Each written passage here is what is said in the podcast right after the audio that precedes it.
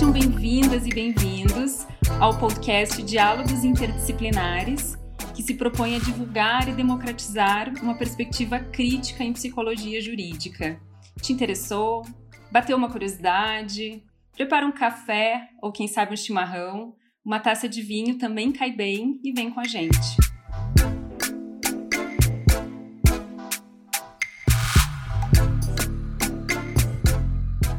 No episódio de hoje, vamos falar sobre a psicologia que faz interface com o campo jurídico, uma área que tem fama de ser recente e que é conhecida pelo nome de psicologia jurídica.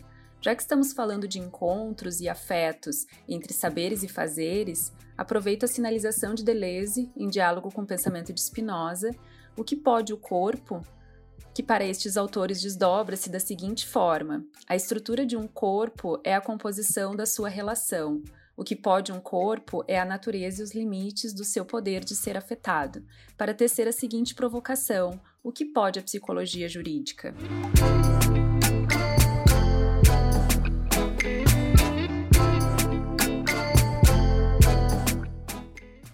Para essa conversa tão necessária e sempre atual, convido Lisandra Espíndola Moreira a dialogar com a gente.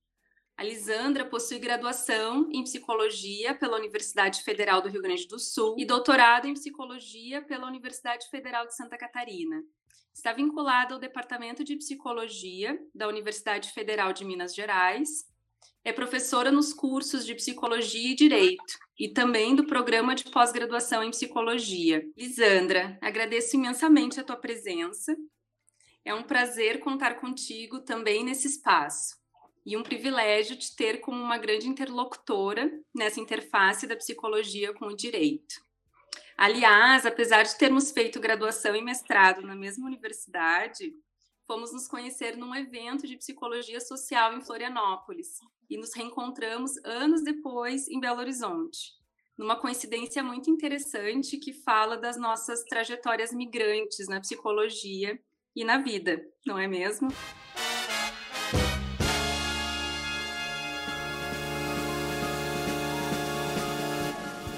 Então, queria cumprimentar e agradecer o convite. Né, acho que é muito bom a gente ter um espaço também né, com bons conteúdos da interface da psicologia com o direito. E, bom, contar um pouco da minha formação, assim, eu chego né, nessa interface da psicologia com o direito depois de uma trajetória onde eu comecei a atuar como psicóloga na psicologia do trabalho, né? Eu fui psicóloga em empresa, na área de recursos humanos.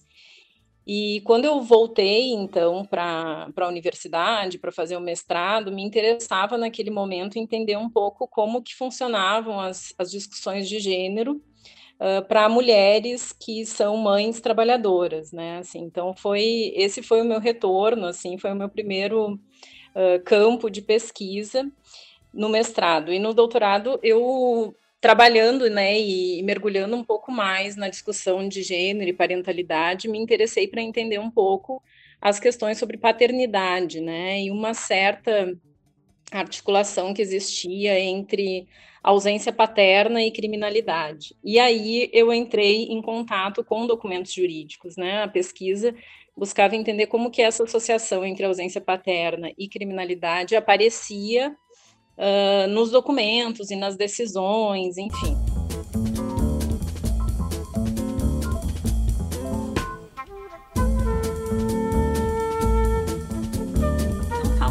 Para nós qual que é a tua concepção de psicologia jurídica. Então, eu acho assim, para entender um pouco o que, que seria a minha concepção de psicologia jurídica, eu acho que tem a ver primeiro com quais são os meus interesses enquanto uh, psicóloga e pesquisadora em psicologia, né? Assim, eu acho que meu interesse é pensar uh, a subjetividade, né? A forma como as pessoas se tornam sujeitos na interface com as relações de desigualdade, né? Então, assim, eu acho que essa é uma questão central, assim, que tanto no campo do trabalho quanto no campo da, da psicologia jurídica me interessam, assim, entender como se produzem relações de desigualdade, quais os efeitos ou qual o impacto que isso produz na forma como as pessoas vão se reconhecer enquanto sujeitos, assim. Então, Eu acho que essa é a base, assim, né? E aí isso me faz olhar para o campo da psicologia jurídica e para essa interface com o direito como um campo privilegiado para pensar essas relações de poder. E se a gente pensar o que é o sistema de justiça, que se diz, né, de uma certa tentativa de minimizar as desigualdades, né, e pensar as pessoas enquanto sujeitos de direito, eu acho que nos ajuda, é um campo, assim, rico para a gente pensar, né, como que a gente produz essa subjetividade, assim. Por exemplo, pensando a questão que foi a minha primeira experiência de pesquisa, né, no campo da psicologia jurídica, que era entender as relações de paternidade, né, o que que é essa noção de paternidade, e eu lembro, por exemplo, de ter trabalhado com documentos onde se se discutia a questão do abandono afetivo, né? Então, assim, bom, uh, numa certa relação de parentalidade, nesse caso, né, desse documento que eu estou me lembrando, sobre a relação de paternidade, uh, como que um filho se sente abandonado, ou ele, se, ou ele sente que a relação não foi suficientemente boa, e que por isso ele, ele poderia receber algum tipo de reparação.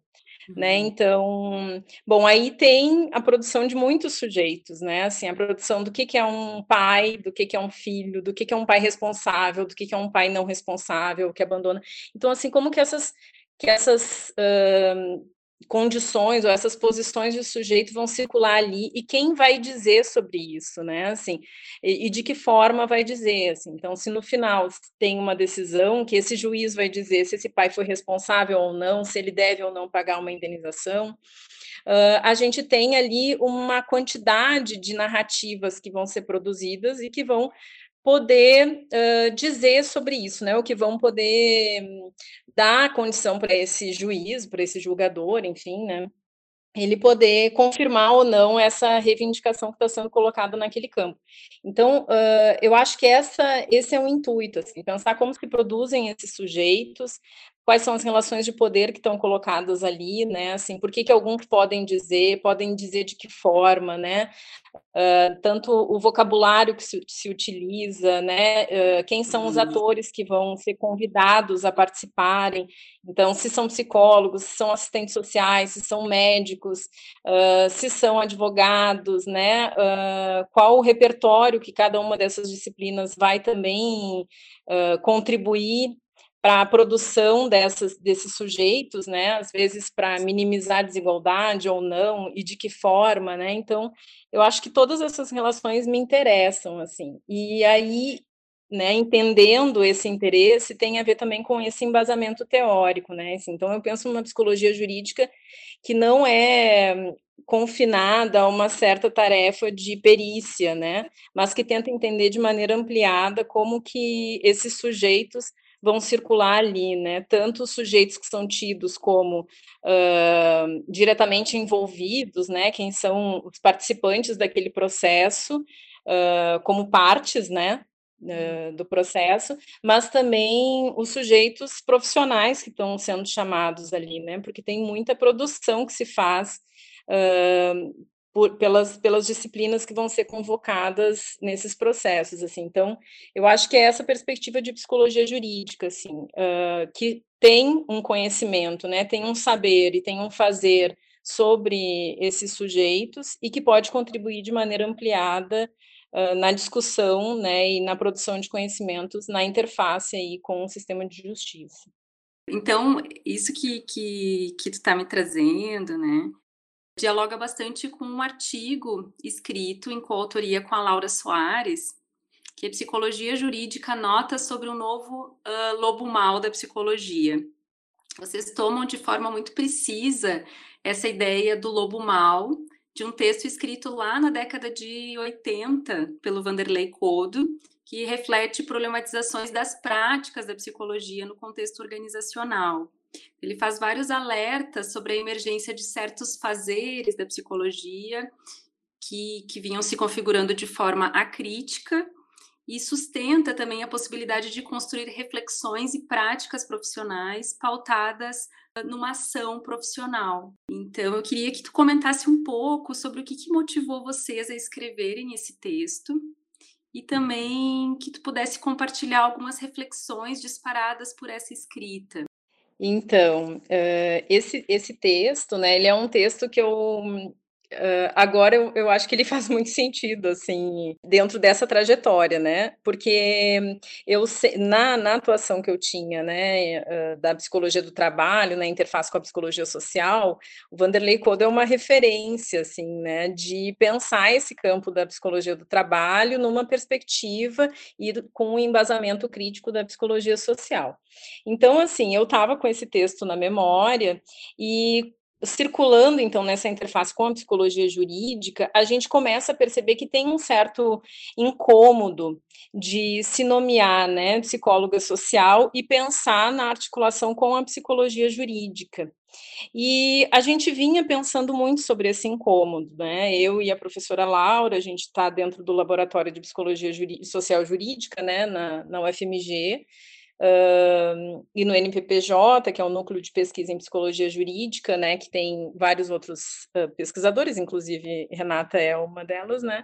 Uh, então, a gente vinha pensando muito sobre esse, essa questão, assim, a gente, por exemplo, teve um evento que a gente solicitou num edital, está até num outro texto a gente comenta, né, a gente solicitou um edital, num edital, né, auxílio, fomento para um evento de psicologia jurídica, né, na interface com a psicologia social, e o parecer que a gente recebeu era tipo que tinha alguma incongruência entre essas duas interfaces, né? E a gente começou a pensar muito sobre isso, assim, sobre que incômodo é esse de pensar uma perspectiva social dentro, né, do campo da psicologia jurídica. E aí uh, me veio a lembrança desse texto, que era um texto que me, me fazia pensar muitas questões em relação à psicologia do trabalho. Assim. Então a gente pensou um pouco sobre isso e também sobre a própria transformação social, assim, eu lembro que quando eu comecei a estudar psicologia do trabalho, a gente discutia muito sobre a centralidade do trabalho como um, uma questão importante para a identidade e para a própria constituição da subjetividade. E a gente vê o quanto as crises do trabalho também hoje, o próprio trabalho né, ele tem sido colocado como se ele ainda é central ou não na vida, né, do sujeito, assim.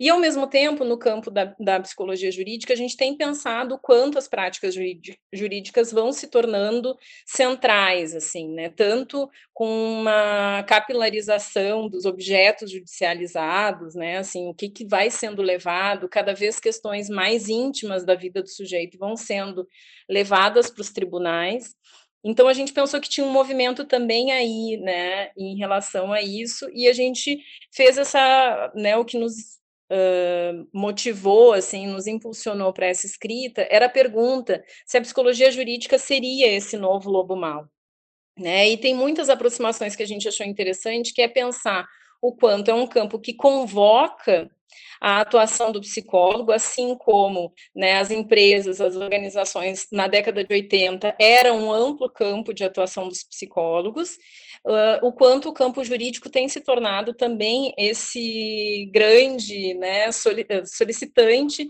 das atuações das, das práticas psicológicas, assim. Então, a gente queria pensar um pouco sobre isso, né, assim, até que ponto uh, a gente tem como, enquanto psicologia social, ou seja, essa psicologia que está implicada ou preocupada com a subjetividade, com a constituição dos sujeitos, com a forma como as desigualdades vão se perpetuar né, na, na sociedade, uh, como que a psicologia, essa psicologia social poderia se furtar a pensar o campo do sistema jurídico e as práticas jurídicas, né? Tendo essas práticas tomado, né, um, um espaço tão grande na resolução dos conflitos sociais, né? Então, a ideia era a gente poder pensar um pouco isso, poder pensar também quais são os riscos, né? Assim, a, a brincadeira com a ideia do lobo mal, acho que nos ajudou a pensar um pouco sobre essa questão, assim, né? pegando a história do lobo mal, que a gente não pode percorrer o território de maneira ingênua, né? Assim, que é um pouco essa a ideia, né? Assim, da da menina, né, da personagem que está lá e vai circular na floresta sem saber, ela cria um atalho, enfim. E a, a nossa ideia era poder pensar um pouco isso, assim, como que a psicologia ela não pode ser essa menina ingênua circulando aí nos territórios, né, dessa interface com o direito, porque tem muito risco também colocado aí, se a gente não ficar atento o suficiente a essas relações de poder, né, a forma como a gente muitas vezes vai ser convocado a dizer o que se espera que seja dito, não necessariamente o que a gente pode contribuir ali, Uh, e aí a gente vira essa, essa lógica tarefeira, né, de fazer só laudo, de fazer perícias, ou de responder aquilo que se espera que seja respondido, e que uh, não quer dizer que a gente seja contrário a fazer ou a responder essas demandas, mas que a gente não, que a gente pode e precisa, né, entender que elas são uh, muito mais complexas do que um documento que a gente possa elaborar, né? Então, que todo, que, e isso é um compromisso também, assim, ético, né, político, que também quando a gente faça essa, responda a essas demandas, né, do ponto de vista de fazer documentos, de elaborar avaliações, né, perícias, que a gente consiga minimamente garantir ali uh, a narrativa desse sujeito, que a gente consiga garantir, né, ou, ou pensar sobre uh, quais os riscos que estão, estão sendo corridos, né, que a gente corre para tentar dar conta daquela demanda, né, tentar não reduzir completamente a complexidade das situações e dos conflitos, enfim.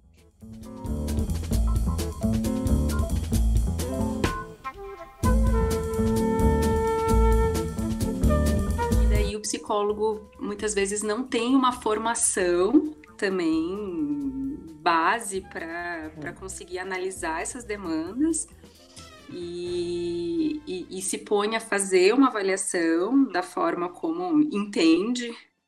E não é por acaso que, que boa parte dos, dos processos éticos eles envolvem essas, essas situações, né?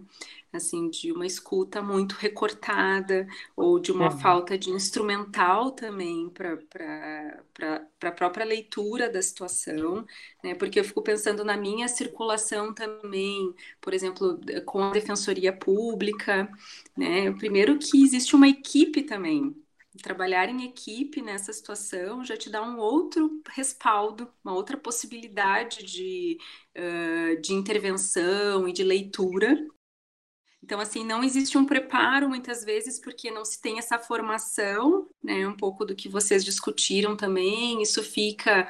Uh em algumas universidades, né, é uma disciplina obrigatória, em outras não, e eu fico aqui pensando que dependendo da disciplina obrigatória que é ofertada também, ainda bem que não existe esse espaço, porque muitas vezes é um, é um desserviço também, porque daí é apresentada uma, esta visão que a gente que a gente lança um olhar crítico, que é uma psicologia que individualiza, que patologia patologiza ou psicopatologiza, uh, que entende o conflito dessa forma uh, confinada às relações interpessoais, assim, muito, né, de uma forma muito simplista, e que também não consegue olhar, por exemplo, para toda a articulação com as outras políticas públicas, né? Porque a gente está, isso que a gente está falando também de públicos muito diferentes que transitam no judiciário né?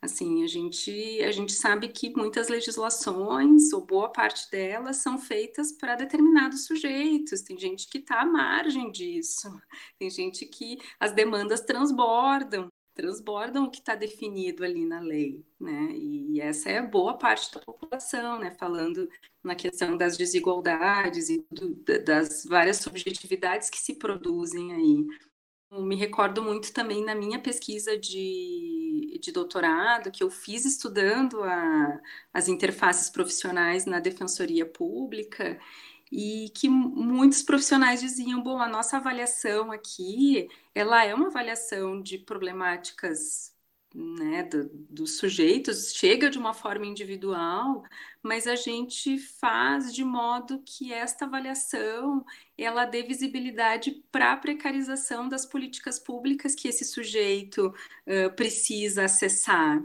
para ter o seu direito garantido ou para de fato uh, poder alçar a condição de um acesso à justiça. Né? Então isso também uh, isso é um, quase como uma é uma inversão né, da, da forma como se pode do que, que se pode produzir né, numa, numa avaliação assim, a gente tem essa perspectiva de fazer de uma forma mais, mais ampliada, né, esse olhar sobre a subjetividade, mas a gente está também competindo ou confrontando com certas noções de sujeito que são muito sedutoras, né? Uh, pensando nos territórios de formação, e eu dou a disciplina no curso de Direito, praticamente todos os semestres, alguém entra na disciplina de psicologia jurídica com a fantasia, né, assim, produzida por várias questões, por vários discursos sociais, inclu inclusive cinematográficos, né, assim, de que eles vão, a partir da psicologia jurídica, conseguir identificar um psicopata, né? Conseguir saber quem é o sujeito que é capaz de ser um criminoso, né? Então, assim, tem toda uma sedução dessa ideia, que é uma. E ela é sedutora porque seria muito interessante se a gente pudesse uh, separar o joio do, do trigo, né? separar as pessoas entre boas e más. Só que as coisas não são assim, né? Então, acho que essa é uma questão interessante, assim.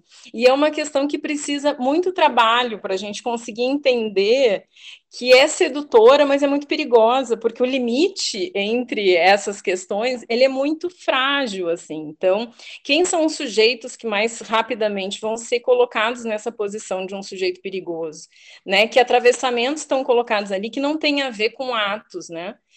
Não tem a ver necessariamente com atos ou com hábitos que o sujeito tem, mas com essas marcas sociais que são colocadas aí, assim, e aí, de novo, o quanto a gente precisa entender essas, essas relações de desigualdade no Brasil, as questões estruturais, né, das relações raciais, das relações de gênero, uh, das questões sociais, né, em relação à classe, enfim.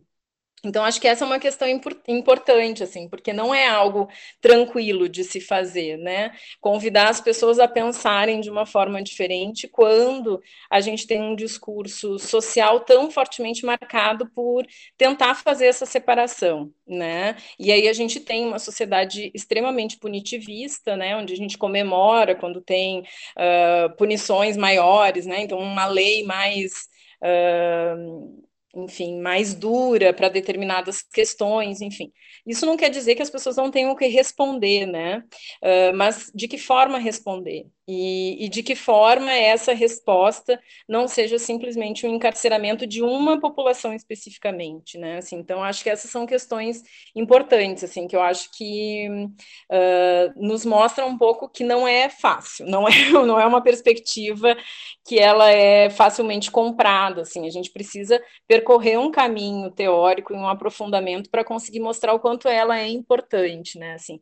E uma outra questão que eu acho que tu estava falando que é importante, assim, essa discussão Uh, em, em, relação a trabalhar em equipe, né? Assim, eu acho que essa é uma questão importante para a gente pensar que a interface interdisciplinar ela não é um, ela, ela tem seus riscos, obviamente, mas ela é muito potente, né? Assim, acho que ela é muito a possibilidade da gente conseguir ampliar também o nosso olhar, né?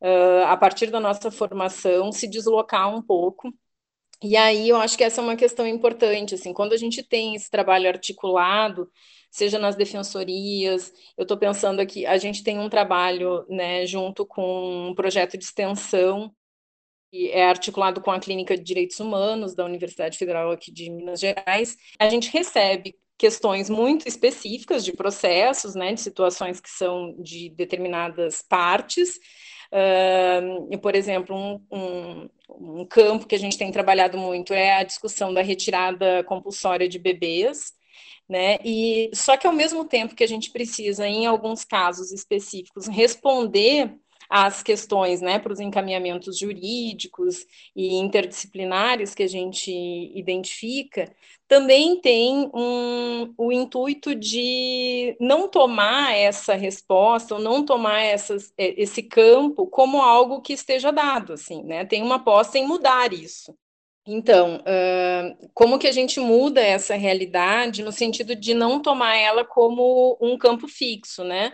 E especificamente nessa discussão sobre a retirada de bebês, existiam né, algumas normativas jurídicas que aconteciam aqui em Minas Gerais e houve toda uma mobilização uh, de alguns, alguns atores, né, alguns grupos de pesquisa, defensoria e a própria mobilização social que né, tensionou os espaços jurídicos e essas normativas foram retiradas, né, que eram normativas que uh, indicavam que as maternidades deveriam notificar compulsoriamente se entrassem, né, como parturientes, mulheres que tivessem uma determinada situação social, que tinham trajetória de rua ou de uso de drogas né, como usuárias de drogas, enfim.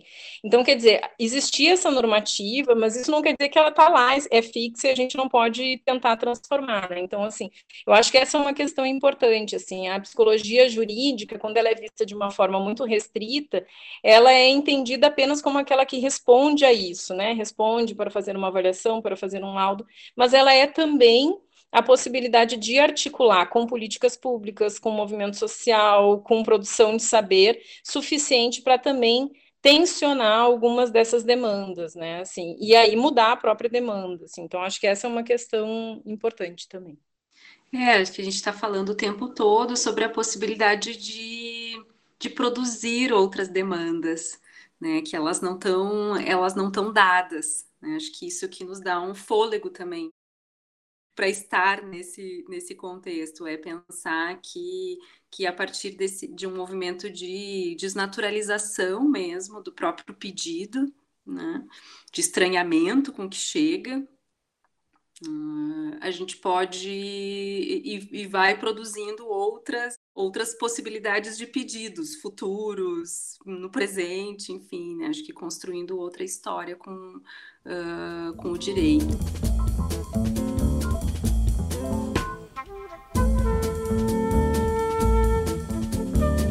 Te perguntar também que hoje tu transita a todo momento entre a psicologia e o direito, né? Sobretudo num espaço privilegiado, mas também um espaço também incômodo aí, né, de produção de conhecimentos que é a universidade.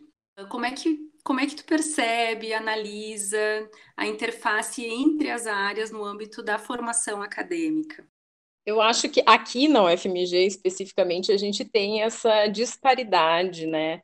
Que a disciplina de psicologia jurídica ela é obrigatória no curso de direito e ela é optativa no curso de psicologia. Mas, ao mesmo tempo, ela tem muito aluno da psicologia que circula na disciplina de psicologia jurídica que é ofertada no direito, né? Eu vejo que assim, essa interface, ela é ela é uma interface importante, assim, eu, eu, considero que é muito, não, claro que eu sou suspeita para falar, porque afinal de contas eu sou a professora que fico responsável pela disciplina de psicologia jurídica, mas eu vejo, assim, que ela é muito, muito importante, ela está nesse momento no, aqui no currículo do direito, no terceiro período, e eu vejo que muitas coisas que são faladas ou são produzidas, né, de debate na sala de aula, naquele momento parece não fazer tanto sentido para alguns alunos, assim, porque eles, obviamente, eles estão numa formação, eles estão né, tendo disciplina de filosofia, de antropologia, disciplinas introdutórias ao direito. Uh, alguns começam a fazer estágio, enfim, dependendo da circulação, eles já conseguem pensar essa interface de maneira mais explícita, né? Outros não, assim, então muito nessa fantasia da psicologia como leitora de almas, né? Assim, como alguém que vai entender a mente humana, enfim. Mas eu tenho recebido, assim, eu acho que essa é uma questão que me faz pensar que não é somente uh, porque eu sou professora da disciplina, mas, por exemplo, assim, Uh, alunos que estão depois, já no final do curso, e às vezes a gente se encontra quando isso é, era possível, né? Assim, agora sentimos só falta de, de circular nos corredores. Mas uh, alunos que estão lá no final do curso, que às vezes assim, professora, nossa, agora está fazendo muito sentido determinada discussão que apareceu lá, retomei os textos, né? Lembrei de tal questão, estou fazendo estágio em tal lugar, e me lembro muito das, das discussões que a gente fazia na disciplina. Então, assim, eu acho que tem um, um percurso, assim, que é importante e que eu vejo que é uma disciplina que pode fazer diferença nessa interface, assim, como profissionais do direito que vão seguir depois por né, diversos caminhos, assim.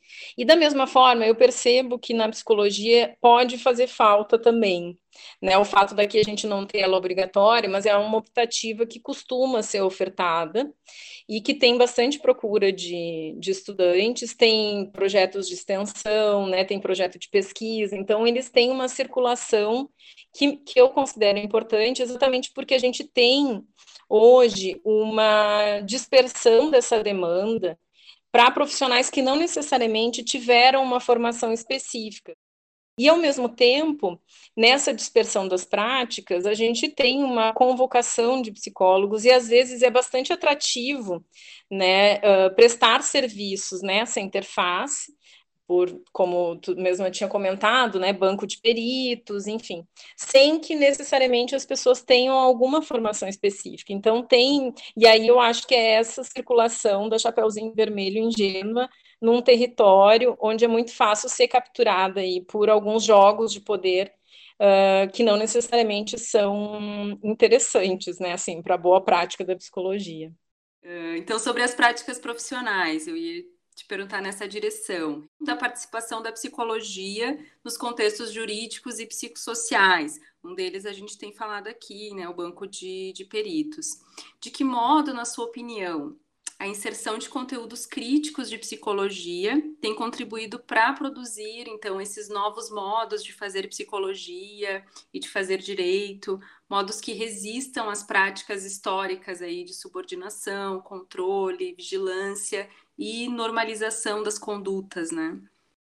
Então, acho que é isso, assim, essas questões todas estão articuladas, né, assim, eu vejo que uma base importante, assim, da psicologia social crítica, né, que vai tensionar essas movimentações todas, porque a gente vê o quanto elas são práticas complementares, né, então, a gente tem questões de judicialização, mas quando o sujeito não é capturado pela lógica judiciária, Uh, ele é capturado por outras, né, por uma lógica de psiquiatrização, então, assim, a forma como as pessoas vão ser, uh, vão analisar seus conflitos a partir de uma certa ideia de patologia, então, assim, tem efeitos diversos, né, então, de uma certa forma, eu entendo que fortalecer a, a formação né, de uma perspectiva crítica da psicologia social dá um trânsito importante para essas relações, não só na, inter, na interface com o direito, mas também com outras questões. Né? Ao mesmo tempo, eu vejo que cada vez mais tem pelo menos para mim, assim, claro que eu posso estar iludida também, porque como eu atuo nesse campo, eu também vejo esse campo em tudo que é lugar, né? mas, uh, mas ela vai realmente se uh, entrando, né, se entranhando em várias outras práticas, assim. Né? Então, a forma como hoje a gente lida com conflito, ela vai pegar emprestado os, o formato jurídico de lidar com o conflito em diversas situações. Eu costumo usar um exemplo que é um exemplo de escola, assim, eu tenho filhos em idade escolar, quando não tinha pandemia ainda e eu ia buscar eles na escola, eu lembro de uma situação onde eu busquei meu filho na escola e ele contou sobre uma situação de, de briga que teve na escola, um conflito que teve lá. E aí, no primeiro dia, assim, uh, a minha preocupação maior era se ele estava envolvido no conflito, né, claro. Mas aí ele falou assim: não, aconteceu com Fulano e Beltrano, e os dois foram para a secretaria, lá para a coordenação, enfim. Ok, no dia seguinte eu fui buscar e ele falou: ah, eu fui para a secretaria, lá para a coordenação. Né, gelei na hora, achei que a, a, briga tinha sido, né, uma outra briga naquele dia, disse, não, é sobre aquela situação que aconteceu ontem, que hoje eles chamaram para ver o que, que tinha acontecido, chamaram outras pessoas que estavam perto, assim, ou seja, num primeiro dia se ouviu diretamente os envolvidos, no segundo as testemunhas, né, que eram os outros alunos que tinham visto a situação, então eles queriam fazer como se fosse uma cariação, saber quem é que tinha falado a primeira coisa, enfim, aquela situação toda toda. Mas é uma cena que me faz pensar muito sobre o quanto a gente incorporou a lógica jurídica, assim, é, que é uma lógica desde essa questão assim do testemunho, né, da, da acariação, de decidir quem foi que começou, quem é o responsável, quem não é, quem é a vítima, quem é o culpado. Então a gente lê o conflito de uma forma muito jurídica. Isso nas outras instâncias, assim. Então um dos aspectos que a gente tem analisado dessa judicialização da vida é, mesmo quando um conflito não vai ser levado a um tribunal, não vai ser levado à instância jurídica, é como se a gente usasse a instância jurídica para definição de, ou para resolução desse conflito em outros espaços, assim. Então, nesse sentido, além da formação importante, né, assim, uh, e consistente na discussão crítica da psicologia social, eu vejo que algumas noções sobre a forma de resolução dos conflitos jurídicos é importante também para quem vai atuar em outras áreas, né? Então, entender como que isso vai aparecer Uh, em conflitos escolares, por exemplo, né, numa certa lógica das relações familiares, uh, e aí é isso, assim, é nessa nessa capilarização, assim, nas relações mais íntimas, né, então, assim, como que uh, uma outra cena que me faz pensar isso é, por exemplo, situações de conflito geracional, pais com crianças, né, Hoje em dia, as crianças sabem que existe o Estatuto da Criança e do Adolescente e vão, inclusive, podem reivindicar sobre isso, né? Assim, então, quer dizer, é um, é um uso de uma ferramenta jurídica que é super importante, né? A gente vê o quanto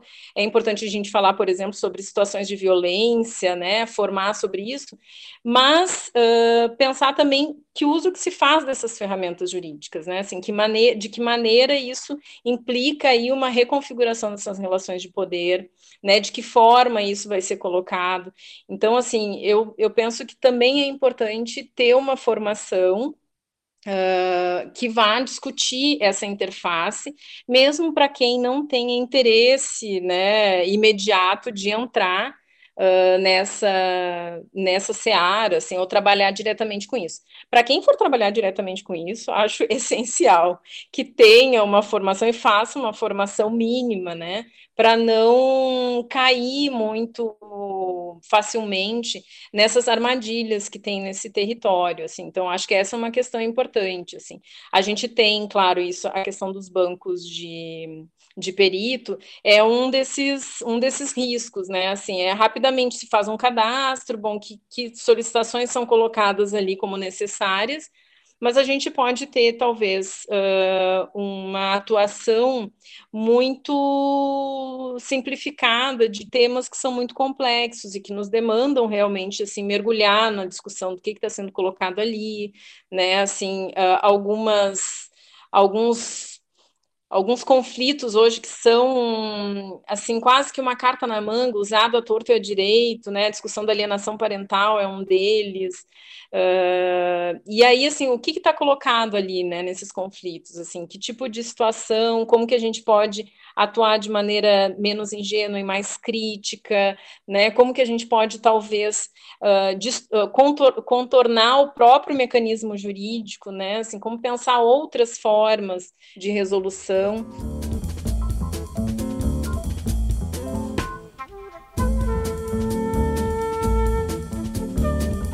Bom, queria te escutar um pouquinho, Lisandra. Quais têm sido os teus interesses de pesquisa, assim, no momento? e também que outros projetos acadêmicos assim têm te movido, te inspirado nessa, nessa nesse contexto aí do, né, com o direito e também como é que eles dialogam com o que a gente conversou nesse episódio. Um deles tu, tu já sinalizou, né, que é um projeto vinculado à clínica direitos humanos, mas eu sei que também tu, tu faz e inventa outras várias várias coisas por aí. Então, Uh, bom, tenho trabalhado assim mais e mergulhado mais nas discussões das relações raciais, né? Eu tenho atualmente um projeto que é Justiça em Preto e Branco para pensar as questões de, do racismo e da desigualdade dentro da, dessa interface da psicologia com, com o direito. E comecei nesse projeto tentando entender um pouco essa disparidade, assim, de um lado, quando a gente olha, né, para quem julga, quem compõe o sistema jurídico, uh, a composição, né, segundo um mapa da magistratura, que foi publicado pelo CNJ em 2018, ela é majoritariamente branca, né, e quando a gente olha para a composição das pessoas que estão presas, né, o encarceramento, ela é, na sua maioria, população negra, assim, então, para pensar um pouco essa disparidade, uh, e pensar também como que isso se produz, né?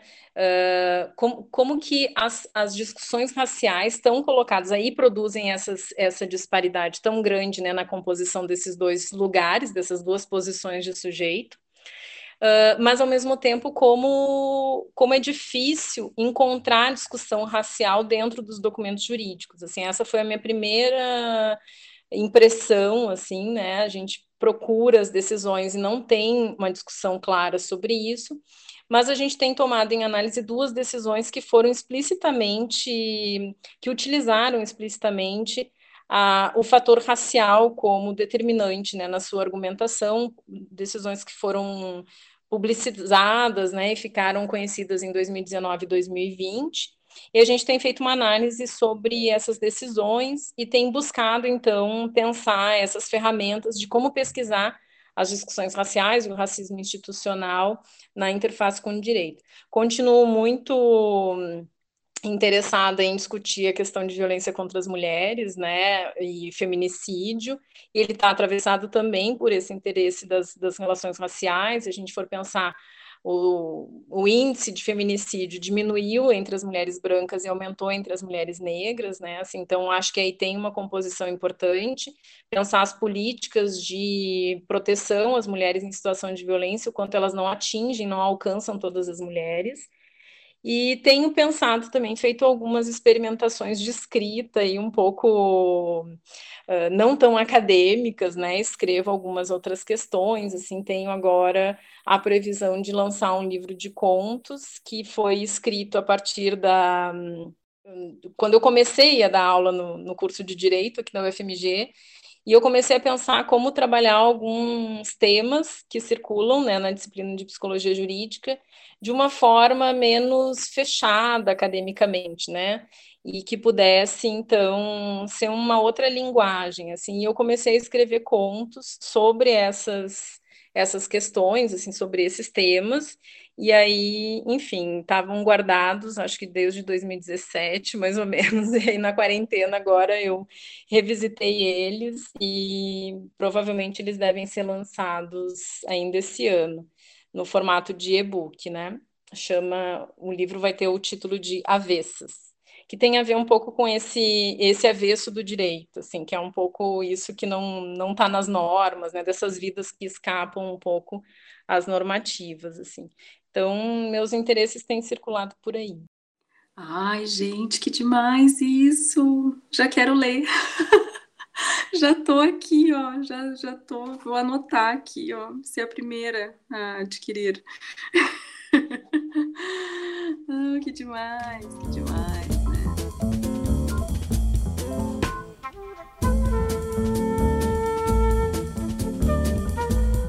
Então, acho que a gente pode ir também encaminhando uh, para sugestão de, de leitura, de filme ou alguma outra produção sobre o tema, ou também um evento que tu queira divulgar. E também depois tu possa deixar algum contato para as pessoas te acessarem, né? Então, de materiais, eu estava pensando na indicação de um podcast, né? Já que a gente está Então, imagino que quem vai escutar aqui talvez tenha familiaridade com, com a escuta de podcasts. E eu lembrei de um que eu escutei faz pouco tempo, chama Praia dos Ossos, que fala sobre o caso da, Ângela Diniz. E assim, eu indicaria, assim, especialmente os dois últimos episódios, né? Ele é um, um, é uma série que tem episódios que são super detalhados, assim, sobre a vida dela, sobre a vida uh, do Doca, sobre o, o primeiro julgamento, sobre o crime, enfim. Bom, tem também o livro, né, que a gente organizou, eu e a Laura, que está disponível no site da Abrapso, que eu acho que é uma, um referencial importante, tem um capítulo teu também, né, Renata? Então, acho que talvez o contato mais fácil seja via Instagram, né? apesar da gente ser de outra época, eu ainda tenho Facebook, mas o meu contato é Lisandra Moreira. Uh, eu acho que é um caminho mais fácil, assim. Tem também alguns outros espaços, que é o site do NPPJ, né, ou via Departamento de Psicologia da UFMG também, que tem alguns contatos lá, e-mail, enfim. Bom, Lisandra, eu quero agradecer. Muitíssimo obrigada pela tua participação, por partilhar tantas tantas preciosidades aqui com a gente, né, da tua trajetória e como professora, pesquisadora e, e super aguerrida, assim, né, nessa trajetória na interface com, com o direito, com o campo da justiça e dos direitos. Então, quero te agradecer e, e quero já, já te convidar para voltar quando o, o livro de contos estiver pronto. Eu que agradeço, Renata. Fico muito feliz de ter sido convidada, apesar de não dominar muito a, as tecnologias, assim, né? Mas, enfim, o ensino remoto também nos obrigou a, a mergulhar aí nesse, nesse campo, né? E nesse, nesse espaço da internet, assim, acho que a gente tem experimentado e tentado construir alguns conteúdos de qualidade, né?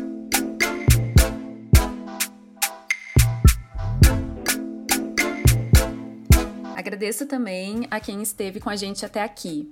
Você pode acompanhar a programação dos próximos episódios do Diálogos Interdisciplinares no meu Instagram, Renata Gislene, além de enviar comentários, dúvidas, sugestões e ter acesso ao conteúdo sobre psicologia jurídica. Um abraço e até mais!